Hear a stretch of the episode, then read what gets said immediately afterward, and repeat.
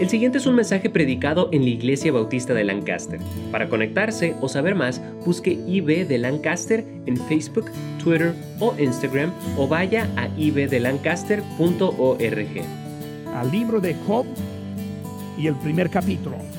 Libro de Job y el primer capítulo en esta mañana. Siempre es un placer estar en la casa de Dios. Siempre estamos contentos y hoy es el Día de los Padres y ahora yo quiero traer una enseñanza no solo para los papás, sino también para la familia. Hermano, lo que necesitamos son más padres fieles. Más padres fieles. En esta mañana lo que quiero traer ahora en esta mañana es un mensaje de los padres fieles. Les invito, hermano, que se pongan de pie mientras que leemos ahora Job capítulo número uno.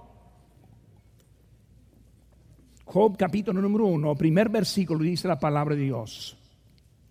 Hubo en tierra de Uz un varón llamado Job, y este y era este hombre perfecto y recto, temeroso de Dios y apartado del mal. Y le nacieron siete hijos y tres hijas. Su hacienda era siete mil ovejas, tres mil camellos quinientas yuntas de bueyes, quinientas asnas y muchísimos criados. Y era aquel varón más grande que todos los orientales. E iban sus hijos y hacían banquetes en sus casas, cada uno en su día, y enviaban a llamar a, a sus tres hijas, a sus tres hermanas, para que comiesen y bebiesen con ellos. Y acontecía que habiendo pasado en turno los días del convite, Job enviaba y los santificaba y se levantaba de mañana y ofrecía holocaustos conforme al número de todos ellos, porque decía Job, quizás habrá pecado mis hijos y habrán blasfemado contra Dios en sus corazones. De esta manera hacía que todos los días. Oremos, Padre Santo, gracias te damos, Señor, por esta mañana. Y Señor, por ese día, Padre, Señor, te pido que tú bendigas ricamente a cada Padre que está presente. Yo te pido que tú nos des la habilidad y sabiduría de ser un Padre fiel, y sabio que honra a ti, que obedece a tus mandamientos. Señor, te pido que tú nos ayudes de ser el hombre que debemos ser. Gracias, Señor, por lo que has hecho. Bendice el tiempo. Ahora te pido, en tu nombre precioso que te pedimos. Amén. Pueden tomar asiento, hermanos. Vamos a aprender un poco acerca de padres fieles, padres fieles. Hermanos, en nuestro texto vemos algunas palabras que tal vez puede traer un poco de confusión cuando uno está leyéndola. Vamos a ver aquí lo que dice la hermanos, aquí en versículo número, este, perfecto, ahí estamos en el número... Muy bien, versículo número uno, hermano. Este hombre era, ¿qué dice? Este, y era este hombre perfecto. Una palabra muy curiosa. Job era un padre perfecto.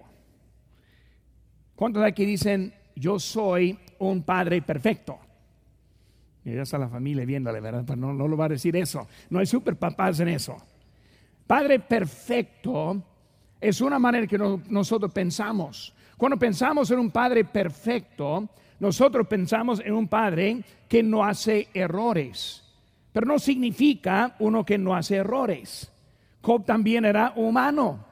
Obviamente hacía errores, por lo cual quiero estar levantándose cada mañana y haciendo holocaustos. Este están enseñándonos que sus hijos también tuvieron fallas. Por eso, perfecto no significa uno que es sin error. No significa que es uno sin pecado. Está hablando en perfecto, que es uno que es completo. O sea que Él está haciendo lo que debe hacer ante Dios. Ahora, hermanos, cuando hacemos lo que debemos hacer ante Dios, y hablamos que nosotros somos pecadores, si fallamos, por eso cuando fallamos no hicimos todo completo a Dios, menos que pedimos perdón, menos que nos arrepentimos, menos que nos arreglamos y menos que sigamos ese día en adelante adelante el Señor.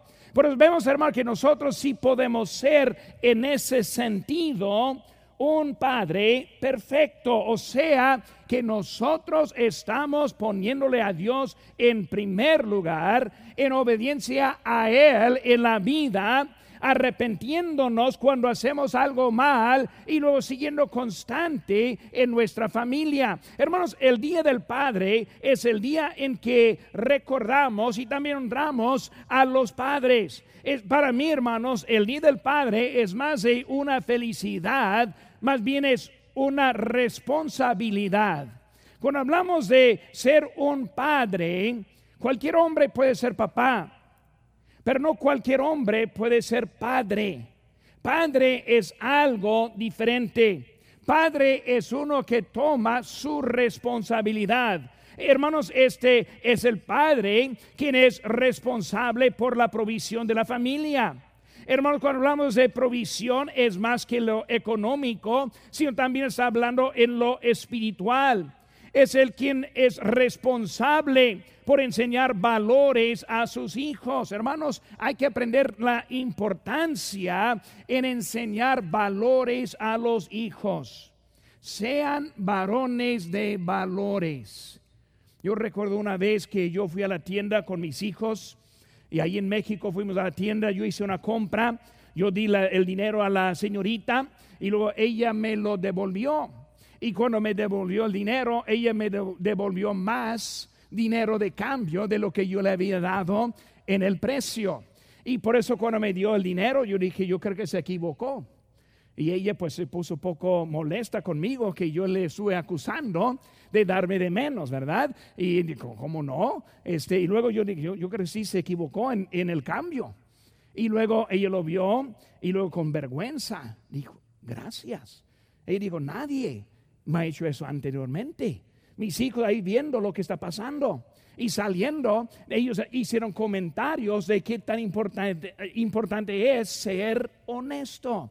Hermano, la poca feria que yo hubiera podido ganar en ese momento valía mucho menos de lo que fue la enseñanza a mis hijos. Muchas veces perdemos enseñanzas en un momento de nuestra vida. es nuestra responsabilidad, hermanos, enseñarles los valores. Hermanos, es, nos, es el Padre quien es responsable por lo espiritual de su familia. Escuchen bien, no es el lugar de la mamá, es el lugar del Padre. Es el lugar del Padre llevarles a la iglesia. Es el lugar del Padre leer la Biblia en el hogar. Es el lugar del Padre orar por las comidas. Es el lugar del Padre mostrarles lo más importante de la vida espiritual. Hermanos, el problema es que la mayoría de los padres no conocen su responsabilidad, ni siquiera quieran conocer su responsabilidad.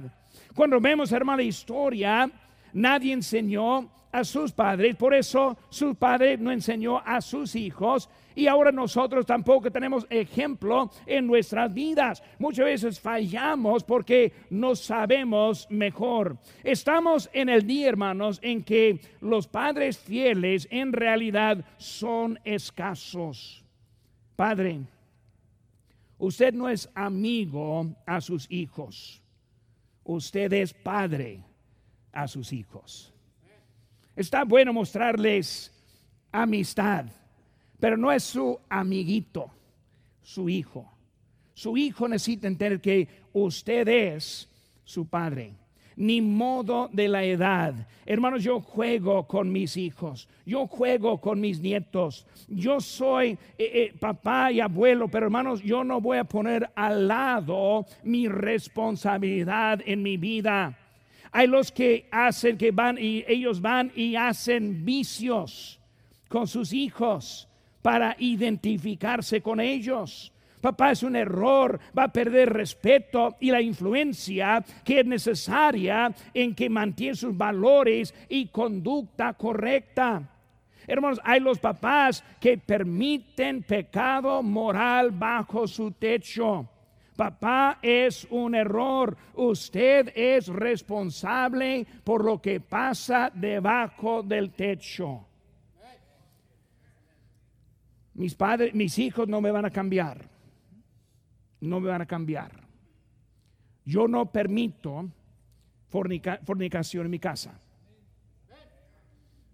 Ni con un ajeno, ni tampoco con mi propio hijo valores, hermanos, son importantes en la casa. Hermanos, debemos entender las fases de la influencia.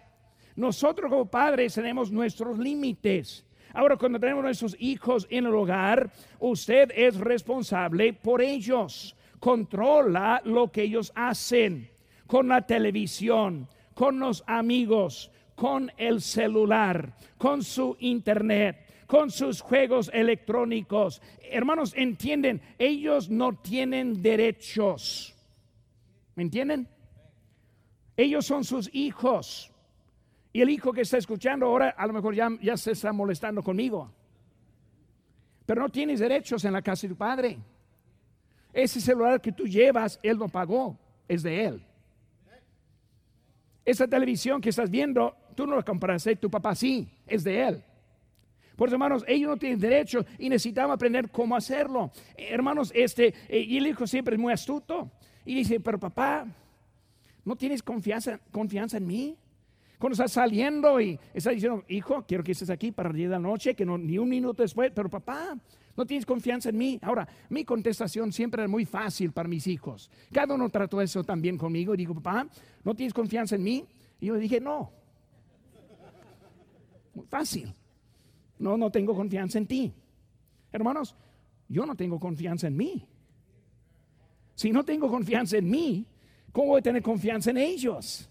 Pero ellos siempre tratan de moverte en sentimientos. ¿Qué es eso, hermano? Estamos aquí, es, el tiempo para entrenarles mientras que están en su hogar. Segunda fase, hermanos, hijos fuera del hogar, pero aún solteros como uno que está en la universidad o en su propio departamento. Hermanos, si no ha perdido la influencia, si no ha perdido el respeto, todavía debe mantener la misma relación, así como que estuvieran dentro de su hogar. Ahora muchos pierden su, su, este, su habilidad con ellos y es otra cosa, pero cuando pueda, hermanos, quieren mantener todavía esa estructura en su vida. Sigue, hermanos, a sus hijos casados. Sus hijos casados, hermanos, la responsabilidad sí cambia. Ahora mi hijo, que estuvo aquí la semana pasada, Cristóbal, ahora mi nuera tiene la responsabilidad de él. Se la entrego. Ella ahora vive con él. Ella ahora, yo, yo no soy el papá en el sentido que voy a mandar a mi hijo. Es mi hijo ahora casado con su esposa. ¿Por qué tantos problemas con suegros y suegras? Porque no saben el límite de su responsabilidad. Tratan de portarse con ellos como si fueran niñitos en el hogar y no son. Hermanos, mi tiempo para entrenar es aún en la casa. Y luego cuando ya salen de la casa, se venció mi tiempo menos que me piden consejos. Y si me piden consejos, se lo doy. No hay más que una sola vez que yo he dicho a mi hijo, cuando me pide consejo, yo le pregunto, ahora hijo, ¿quieres escucharme a mis consejos? Sí, papá, bueno, te lo doy. Tú me pediste, yo te lo doy. Hermanos, es un momento que cambia el contacto. Hermanos, que necesitamos ahora son algunos, son unos padres este, que son fieles al Señor. Vamos a ver, hermanos, algunas cositas esta mañana. Y yo quiero que aprendamos un poco. Hermanos, el Día del Padre en la sociedad es un día de menos importancia, de menos enfoque. Ese no pensamos mucho en ellos. Pero hermanos, en esta mañana lo que quiero hacer es tomar el momento para estar viendo lo que el Señor tiene ese para nosotros. Hermano, un padre fiel es uno que se apoya en el Señor, que se apoya en el Señor. Proverbios, busquen conmigo, hermano, libro de Proverbios, poco más adelante en la Biblia, libro de Proverbios, capítulo número 3. Proverbios capítulo número 3, versículo número 5. Proverbios 3, 5 dice, fíjate de Jehová de todo tu corazón y no te apoyes en tu propia prudencia. Hermanos, un padre fiel es uno que apoye, se apoye en el Señor. Eh, hermanos, este en la salvación, el Padre pone su fe en el Señor, está apoyándose del Señor en su salvación. Hermanos, nosotros los hombres siempre queremos estar en control. En nuestra casa queremos estar en control, queremos mandar, queremos mantener todo en su orden. Y en este aspecto hay que entregar el control al Señor. Hermano, con nosotros, cuando nosotros entregamos el control al Señor y Él empieza a controlar nuestras vidas, es más fácil controlar en nuestras familias. El problema es que muchas veces la familia no ve que Dios nos manda y batallan más para seguirnos.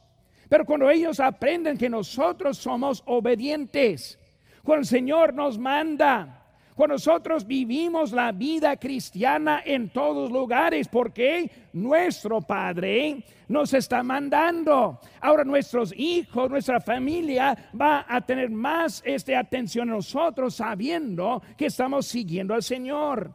Hermanos, la clave encontramos en Mateo 18, se escucha y dicen, dijo, de cierto os digo que si no os volvéis y hacéis como niños, no entraréis en el reino de los cielos. Hermano, cuando vamos al Señor, somos niños o hijos del Señor. Hermanos, Padre, la salvación es lo más importante en la vida. Es lo que depende a dónde iremos después de esta vida. Hermanos, necesitamos apoyar, apoyar. Hermanos, también este, apoyar, este, apoyarse en el Señor por las fuerzas, por las fuerzas. Hermanos, nosotros muchas veces pensamos que tenemos lo que necesitamos para vivir y para andar. Pero nosotros, a nosotros nos falta. No, tenemos lo que necesitamos en nuestra vida. Dice la Biblia en Isaías 40, 30, los muchachos se fatigan y se cansan, los jóvenes flaquean y caen, pero los que esperan a Jehová tendrán nuevas fuerzas, levantarán alas como las águilas, correrán y no cansarán, caminarán y no, se fatigarán. Hermano, la cosa es que necesitamos apoyarse del Señor con nuestras vidas y por la fuerza, hermanos, por el apoyo por el sostén, por lo que necesitamos para proveer por nuestras familias. Hermano, lo más difícil como padre es tener sabiduría en qué hacer con nuestras familias.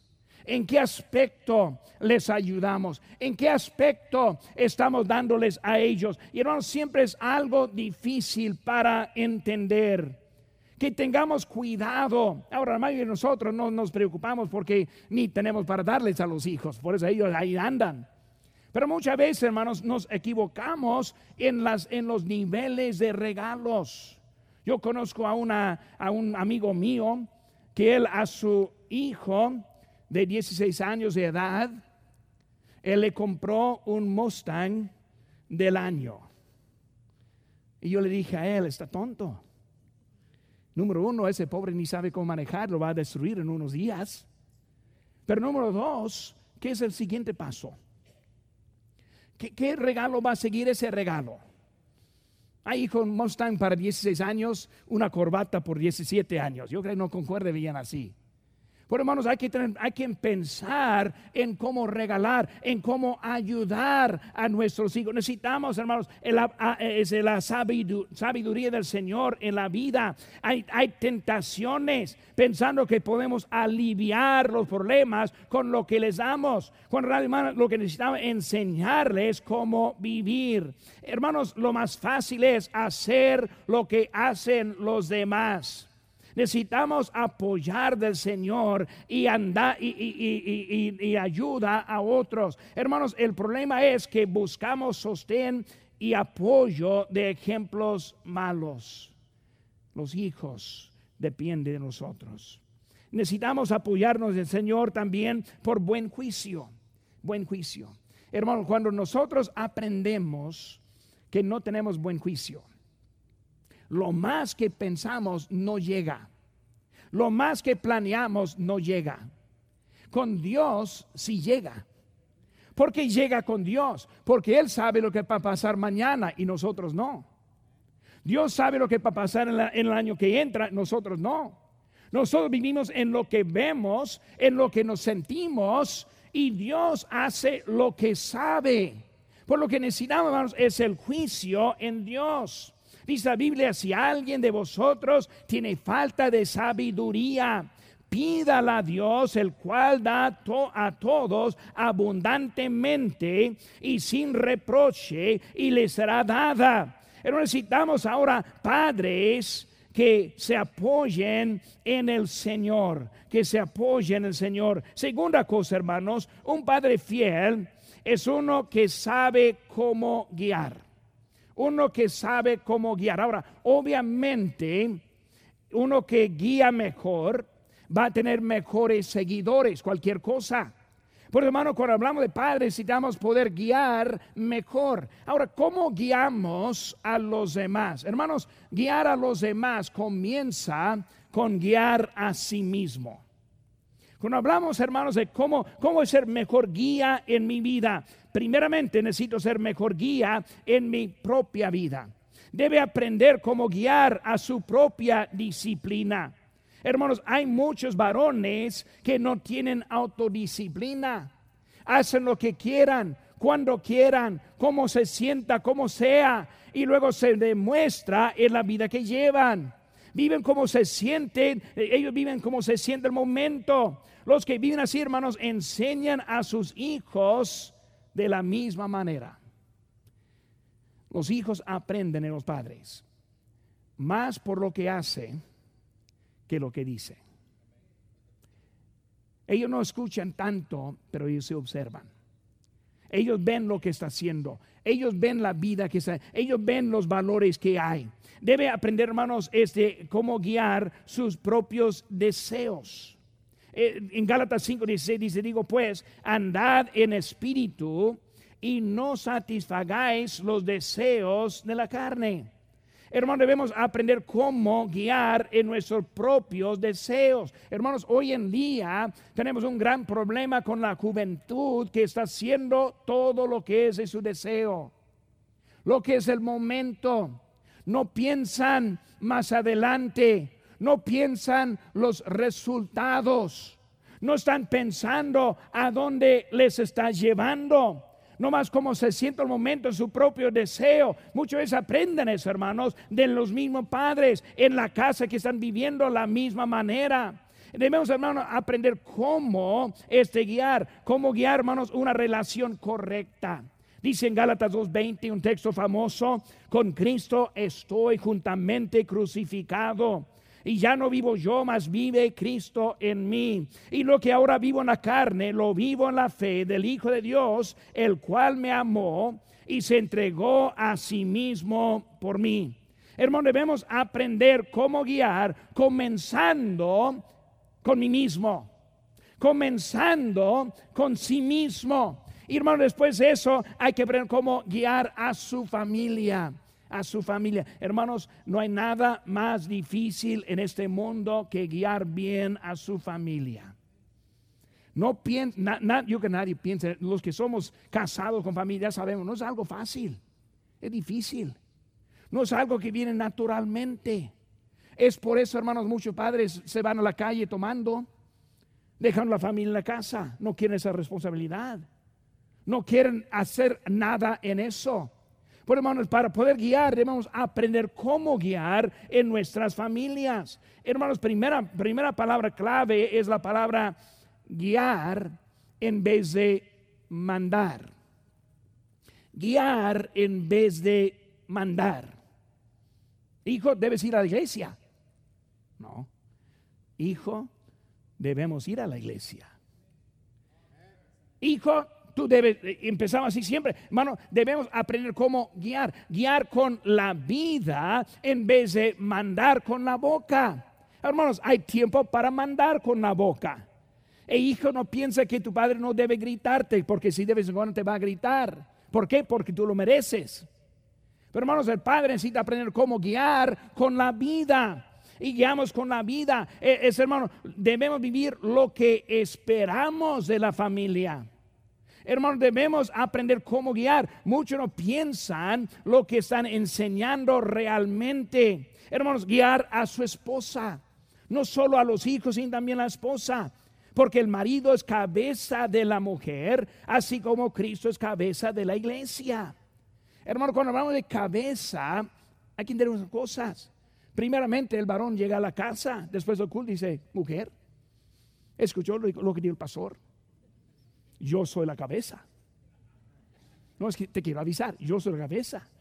Ella lo ve y dice, bueno, si tú eres la cabeza, yo voy a ser el cuello. Pero hermano, cuando hablamos de la cabeza, ¿cómo es la cabeza? ¿Saben qué, hermanos? La cabeza cuida al cuerpo. Esta cabeza nunca va a mandar para poner en riesgo este cuerpo. Por eso, hermano, cuando hablamos de eso, eh, la cabeza no es algo que quiere hacer daño, que quiere hacerlo más difícil, sino quiere ayudar. La panza dice, me falta. La cabeza dice a los pies, anda. Habla a las manos, agarra. A la boca, métela. Todo comienza aquí en la cabeza, pero todo es para ayudar el problema de la panza, que es muy común a todos. Hermanos, hablamos de que necesitamos aprender. Hermanos, si debemos andar así, si, si seguimos, si no, eh, los que siguen no, no entienden qué tan difícil es guiar, criticar, hermano, no entendemos qué tan difícil es. Muchas veces la esposa en vez de apoyar, critica. A veces cuando el hombre sale, dice, algo diferente a los hijos y hace más difícil el trabajo del padre. En vez de estar hablando y luego este, arreglando, llegando de acuerdo, muchas veces se oponen en todo lo que hay en la dirección. Hermanos, los que, los que guían no entienden el sacrificio. ¿Cómo, ¿Cómo guiamos? Guiamos como Cristo. ¿Cómo guió Cristo? Con un sacrificio, con la cruz, dando la vida. Hermanos, debemos aprender cómo guiar en la vida. Debemos, hermanos, guiar a los hijos. Primero Samuel 3:13 dice, y le mostraré que yo juzgaré a su casa para siempre porque por la iniquidad que él sabe, por sus hijos han blasfemado a Dios y él no los ha estorbado. ¿Qué, está diciendo aquí? Samuel, Dios habló a Samuel para hablar a Elí. Elí ahora viene el juicio. ¿Qué va a pasar? Tú vas a morir. Tus hijos van a morir. Viene el juicio. ¿Por qué? tus hijos hicieron mal y tú sabías.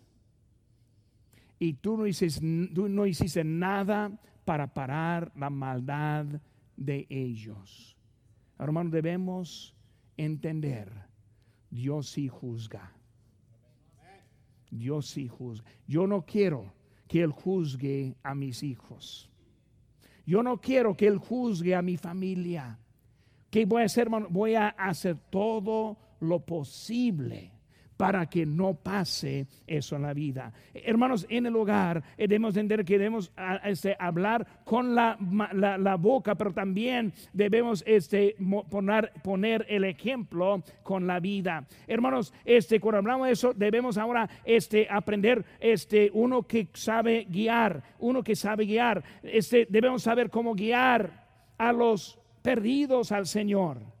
El pastor Chapo dijo ahorita, nuestro pastor dijo, este, en este verano, ¿por qué no pida al Señor que traiga nomás una persona? Nomás una.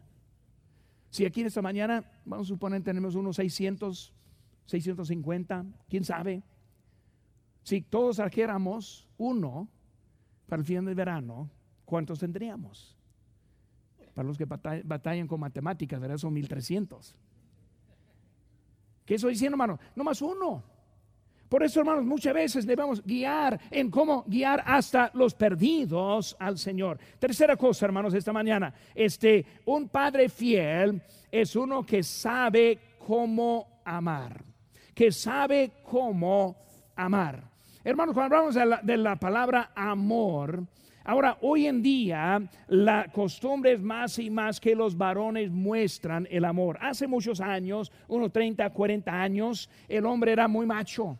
El hombre nunca lloraba, el hombre nunca mostraba sentimientos, el hombre nunca besaba a sus hijos, el hombre no, no, no, no mostró mucho el amor. Ahora hoy en día es muy diferente. Nosotros somos mejores en demostrar el amor, hermanos, es buena cosa. Demostrar el amor. Cuando, hablamos del amor, hermanos, primeramente el, el primer objeto de nuestro amor debe ser Dios. Mostrar el amor hacia Dios. Hermanos, Dios nos ama a nosotros. Él nos ama. Dice la Biblia, está preparando lugar para nosotros. Y si su amor es hacia nosotros tanto, debemos también tener el amor hacia Él también. Hermanos, se demuestra amor con la actitud y después la conducta. Muchas veces somos buenos para obedecer, pero no con buena actitud hijo, quita la basura. Bien enojado. Sí lo hace, pero mala actitud. Necesitamos buena actitud. No tenemos que ir al culto. Podemos ir al culto. No tenemos que leer la Biblia. Podemos leer la Biblia. No tenemos que orar. Podemos orar. No tenemos que eh, ir a tocar puertas, podemos ir a tocar puertas. Hermano, todo sale de una buena actitud. Qué triste es cuando es la mala actitud siempre en la vida. Hermano, dice en 1 Corintios 13, si yo hablase lenguas humanas y angélicas, y no tengo amor, vengo a ser como metal que resuena o símbolo que retiñe. Si tuviese profecía y entendiese todos misterios y toda ciencia, y si tuviese toda la fe de tal manera que, que traslase los montes y no tengo amor, nada soy, nada soy. Todo comienza, hermanos, que con el amor, el que no amare al Señor Jesucristo, dice la Biblia en 1 Corintios, sea anatema. El Señor viene Hermano, Cristo viene y necesitamos el amor. Dice en Juan 14, si me amáis, guardad mis mandamientos. Hermanos, un padre fiel es uno que aprende cómo amar. Número uno, cómo amar a Dios. Dios, gracias por salvarme. Gracias, Señor, por quitarme de la maldad que hay en este mundo. Señor, gracias por lo que has hecho por mí. Gracias por mi familia. Quiero mostrar mi amor, mi gracias a nuestro Señor. hermano, después de, Dios, seguimos a la familia. Ahora muchos piensan, pues hermano, es fácil amar la familia. Pero hermanos, el amor es más que un sentimiento. El amor a veces está difícil. A veces requiere corrección a veces requiere disciplina. Hermanos, el amor es que quiere lo mejor para la familia. Un amor. Necesitamos aprender, hermanos, cómo tener el amor a la familia, a la esposa, a los hijos. Y hermanos, también a la iglesia. Marido amado, vuestras mujeres, así como Cristo amó a la iglesia. Qué bonito es ser parte de lo que es el cuerpo de Cristo, que es la iglesia de Cristo, que es para Él para siempre, hermanos, un amor para su congregación, un amor por los hermanos. Hermanos, Cristo quiere que seamos padres fieles, que tengamos un hogar lindo y bueno y sano. Cristo quiere que seamos cerca de Él. Cristo que nosotros le aceptemos a Él. De esa manera, si no conoce a Cristo, quiero invitarle que lo conozca en este día. Puedo pedirle que incline su rostro, hermanos, en este momento. ¿Es usted salvo? ¿Tiene la certeza de la vida eterna? No hay nada más importante que saber dónde va a pasar la eternidad. Usted puede recibir este regalo si cree de todo corazón y le pide a Jesucristo que le salve. Puede orar así. Dios, mi pecado me ha separado de ti, y sin ti no puedo ir al cielo, pero creo que moriste por mí para pagar por mi pecado. Te recibo como mi único Salvador personal. Dame el regalo de la vida eterna. En el nombre de Cristo. Amén. Si tomó esta decisión, queremos alegrarnos con usted. Marque al 1-800-688-6329 o conéctese buscando IB de Lancaster en Facebook, Twitter o Instagram para hacer cualquier pregunta. Gracias por escuchar este podcast de la Iglesia Bautista de Lancaster. Que Dios le bendiga.